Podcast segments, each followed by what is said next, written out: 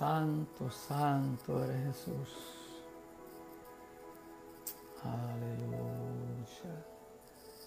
Aleluya. Santo eres Jesús.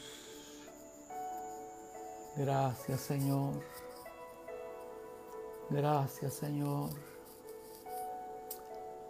Ya los hermanos se están comunicando. Amén. Estamos llegando a la casa del Señor en esta noche. Qué bueno, qué bueno verles, qué bueno saber que están ahí. Amén. Kevin, Dios te bendiga. Grisel, Dios te guarde también. Qué bueno que están por aquí. En un minutito vamos a comenzar este estudio que está que ha estado calando en mi corazón porque en realidad la palabra del Señor siempre llega a tiempo. Siempre llega a tiempo. Dios te bendiga, Joey. Los hermanos se siguen, siguen entrando a la casa del Señor. Tu casa, que es la casa del Señor. En estos tiempos nuestra casa se ha convertido en casa del Señor y templo del Señor mi hermano Alberti, Edgardo y Damari, Dios me los bendiga, amén.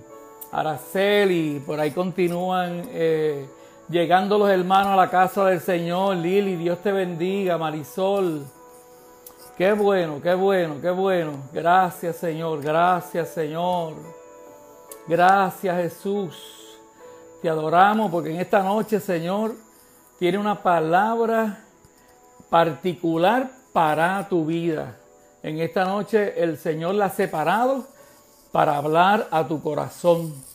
Solamente tú y Él saben por dónde están atravesando, en qué, en qué momento te encuentras hoy. Oh, pero el Señor viene a darte una palabra libertadora, una palabra llena de su gracia. Oh, seguimos entrando los hermanos. Amén. Qué bueno. Diana, Dios te bendiga. Pastora Diana, hermana Anitza. Patricia, Dios te guarde, qué bueno es eh, verlo, ver que están aquí comunicándose. Amén. Gracias, Señor. Gracias, Jesús. Antes de comenzar el estudio de esta noche, queremos recordarle a todos nuestros hermanos que los lunes tenemos una cápsula en la mañana a las 11 de la mañana, así que no, no se la debe perder. Martes y viernes en nuestro altar de devocionar en nuestras casas los miércoles a esta hora, las 7 y 30, tenemos nuestro estudio bíblico. Y los domingos, una palabra poderosa de nuestro pastor Richard González, que no se la debe perder. ¿Ok? Así que qué bueno que están aquí, qué bueno que están conectados. Y vamos a orar, vamos a orar. Señor y Padre amado, estamos agradecidos por este tiempo hermoso que nos has dado, Señor. Porque aún en medio de esta situación, mi Dios, tú continúas, Padre amado, preparándonos, enseñándonos, o fortaleciéndonos, oh Padre amado, como iglesia, como individuos, preparando una iglesia que pronto partirá al cielo. Qué bueno eres, Señor. Qué bueno eres, Jesús. Permite que esta palabra que ya ha trabajado en mi corazón, en mi mente, Señor, yo pueda poder, oh Señor, expresarla, oh Padre, que se pueda entender para que mis hermanos también puedan recibirla, oh Padre, con amor, Señor. Oh Padre amado, con la intención, oh Padre amado, que tú la depositaste, Señor, en mi mente y en mi corazón, Señor. Gracias, Padre. Gracias, Jesús. Amén. Bueno, vamos a hacer un resumen de, de lo que es este, es este estudio Comenzamos esto en la cápsula del lunes a las 11 de la mañana y estábamos hablando de los cinco puntos que yo entiendo que deberíamos trabajar cuando nos encontramos frente a una pérdida. Y dialogamos que en este tiempo habíamos perdido, a diferencia de otros tiempos, demasiadas cosas de una vez. Donde perdimos la libertad, unos perdieron empleos, otros perdieron negocios, e inclusive hay mucha gente que está perdiendo sus seres queridos. Pero también hablamos de que no todas las pérdidas, todo el mundo las trabaja de igual forma. Uno las superan rápidamente y a otros se le hace muy difícil superarla. Ahora, todos en algún momento vamos a perder algo. ¿Ok? Puede ser una relación, puede ser un trabajo, podría ser una amistad de, un amigo, una traición.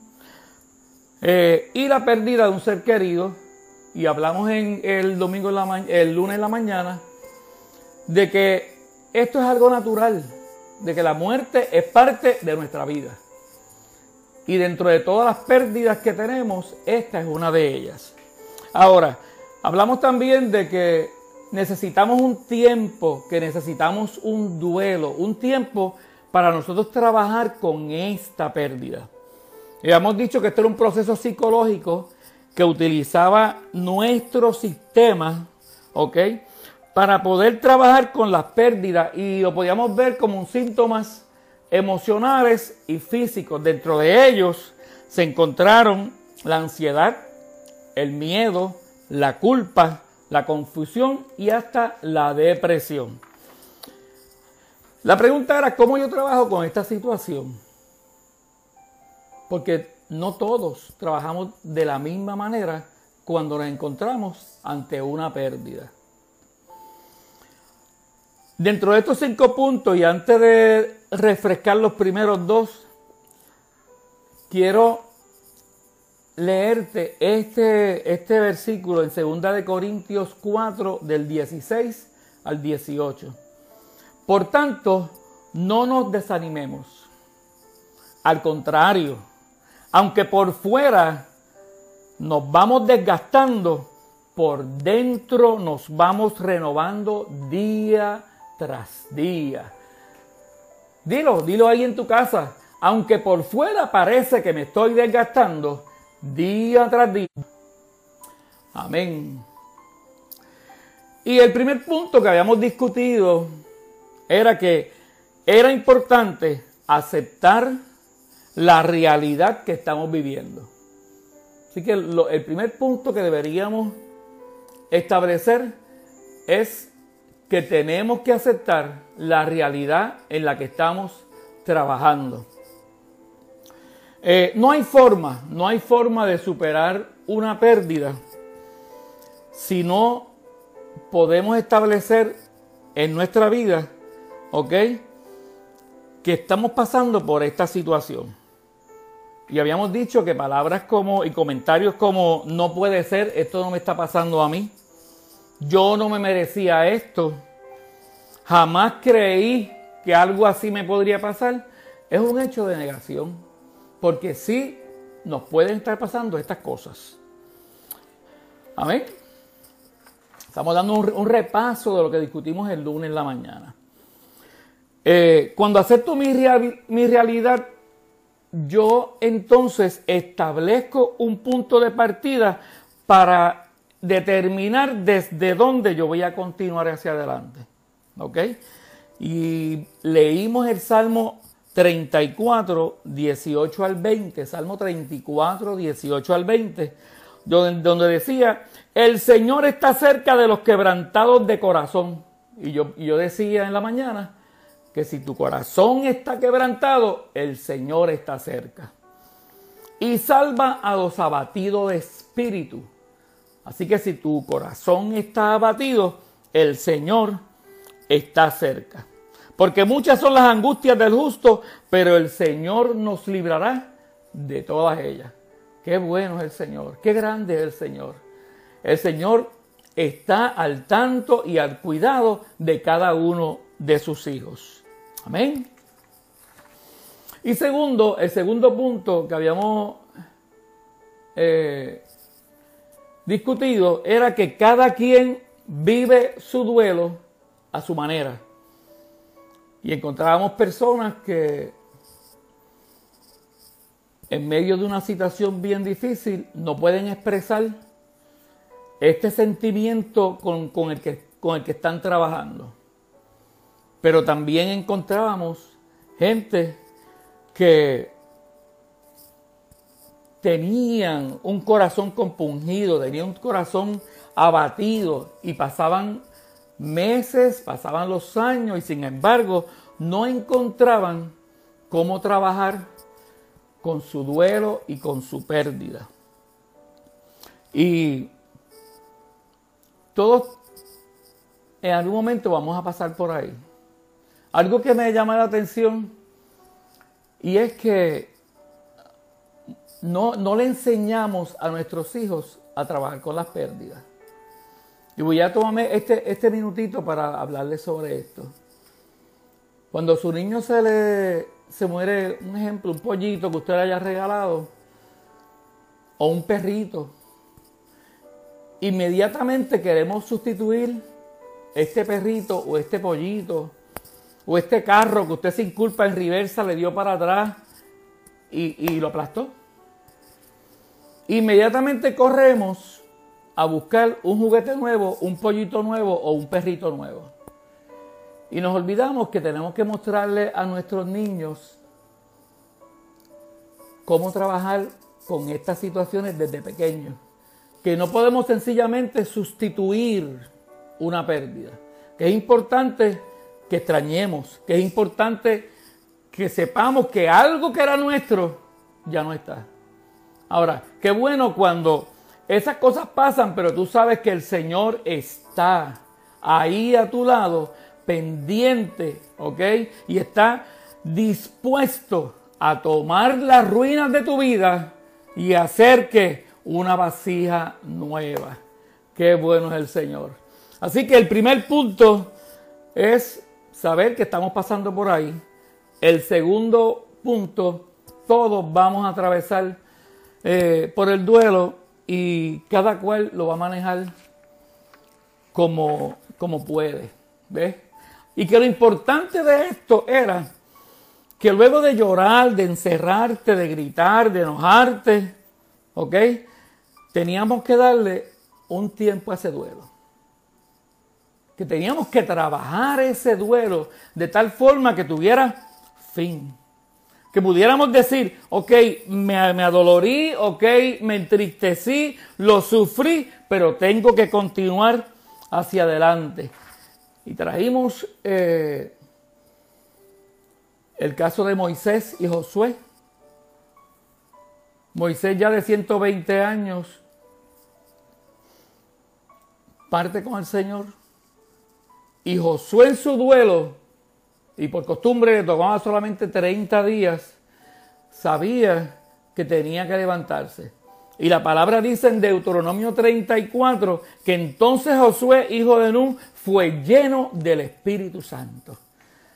Así que por eso es que necesitamos establecer este tiempo. ¿Cuánto tiempo te va a tomar? Yo no te puedo decir eso. Eso tú tienes que trabajarlo juntamente con el Señor. Pero sabes que no te puedes quedar ahí. ¿Por qué? Porque todavía hay demasiadas cosas que el Señor quiere hacer con tu vida. Igual que Josué, había un pueblo que dirigir, había un pueblo que lo estaba mirando y había una conquista que realizar. Yo no sé cuál es tu conquista, pero hay una que realizar. Amén. Ahora vamos de lleno al tercer punto que vamos a discutir en esta noche. Expresa tus sentimientos. No te ahogues en tus propios sentimientos. ¿Sabes qué? Tenemos que buscar a alguien en quien tú tengas relación, en quien tú puedas confiar, en alguien en quien tú puedas desahogar amor, pena, enojo, coraje y, ¿sabes? Hasta alivio. Te puede sorprender que en medio de todo esto yo mencione la palabra alivio. Y es que en ocasiones todos hablan muy bien de la persona que ha partido. Sin embargo, la viuda todavía no ha podido desahogarse. Y solamente ella conoce aquellas cosas que aún tiene que perdonar. Así es. Pero qué importante es, ¿ok? que cuando vengan estos sentimientos de tristeza y de, soledad, que son los más comunes, ahí haya un amigo, allí haya un hermano en Cristo, allí haya un consejero espiritual, ¿ok? Y ese consejero espiritual que puede ser tú que me estás escuchando,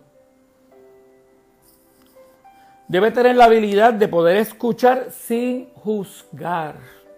Debe tener la habilidad de, de poder estar ahí y sentirse útil en medio de la dificultad que está pasando esta persona. Porque eso es lo menos que espera una persona que acaba de recibir una pérdida. Y que muchas veces tiene pena, enojo, pero también tiene alivio. Y qué bueno sería que uno de nosotros nos convirtamos en Cristo para poder brindarle nuestro hombro para que alguien llore sobre nuestro hombro. Porque la iglesia está llamada a ser Cristo aquí.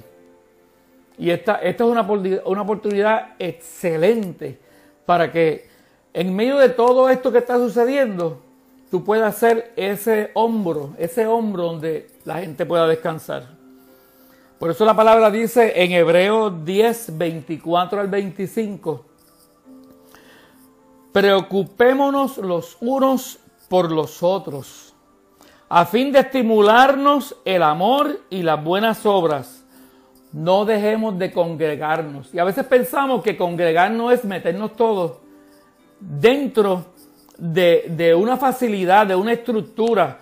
Usted sabe una cosa, nos estamos congregando ahora. Cuando usted hace una llamada porque se entera que un hermano suyo está pasando por una situación difícil, y usted lo llama y usted le da una palabra de bendición, una palabra de parte del Señor, usted se está convirtiendo en congregación de Cristo. Aleluya. Así es. Así que esa es nuestra labor, ese es nuestro trabajo. Y en este tiempo es que la iglesia se hace iglesia. Romanos dice, pues así como cada uno de nosotros tiene un solo cuerpo, pero con muchos miembros. Yo no sé si tú eres mano, yo no sé si tú eres pie, yo no, yo no sé qué parte del cuerpo de Cristo tú eres, pero es tiempo de funcionar, es tiempo de trabajar. Amén. El cuarto punto, tenemos que agradecer lo vivido. Mira, el tiempo que tú trabajaste en esa empresa que en este momento no te puede emplear, agradecelo. ¿Por qué? Porque Allí aprendiste cosas que no sabías antes de haber llegado a este lugar. Allí quizás formaste algunas áreas de tu vida como, como, como, como empleador o como empleado. Allí fue donde lo hiciste.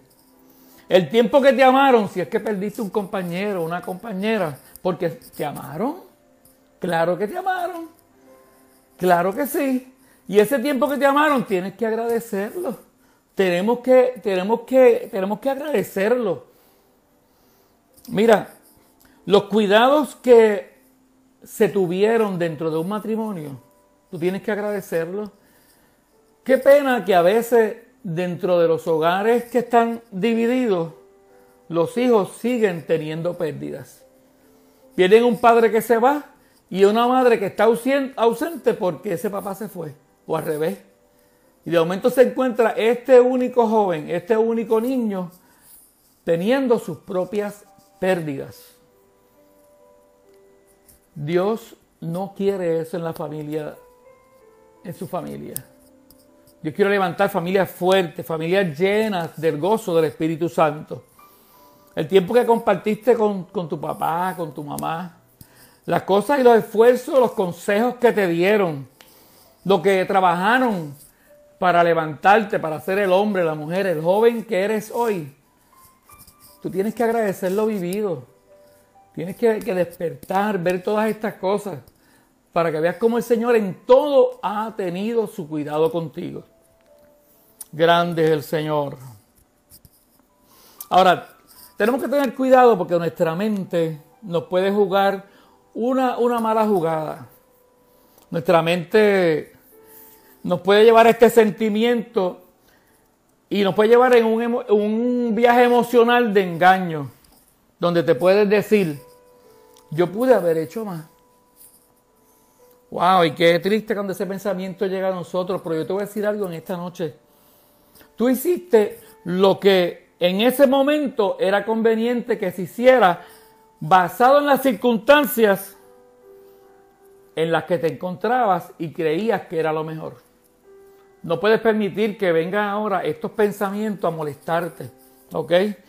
Quizás pudiste haber hecho más, quizás sí, quizás no, pero hiciste lo que en ese momento, lo que en ese momento, ¿ok? Era lo que tú eras capaz de hacer en ese momento. ¿Y sabes qué? Se agradecido.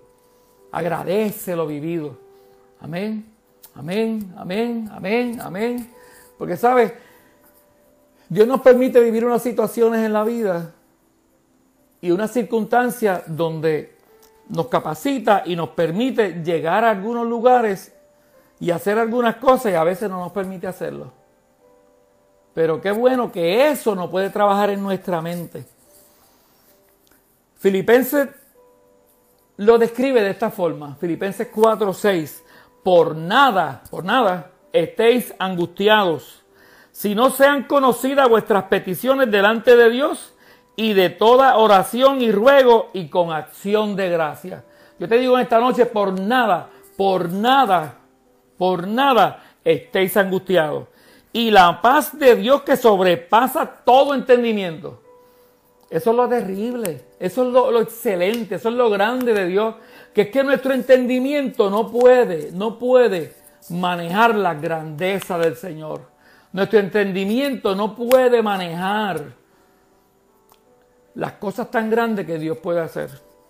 Y dice, por lo demás, hermanos, pensad en esto en todo lo verdadero, en todo lo honesto, en todo lo justo, en todo lo puro, en todo lo amable, todo lo que es de buen nombre. Y si hay virtud alguna y si algo digno de alabanza, en esto pensar. Qué bueno, qué bueno es el Señor. Por nada estemos angustiados. Y quinto, el quinto punto tiene que estar presente en el uno tiene que estar presente en el 2, tiene que estar presente en el 3 y en el 4. Necesitas una relación con Dios. Aleluya.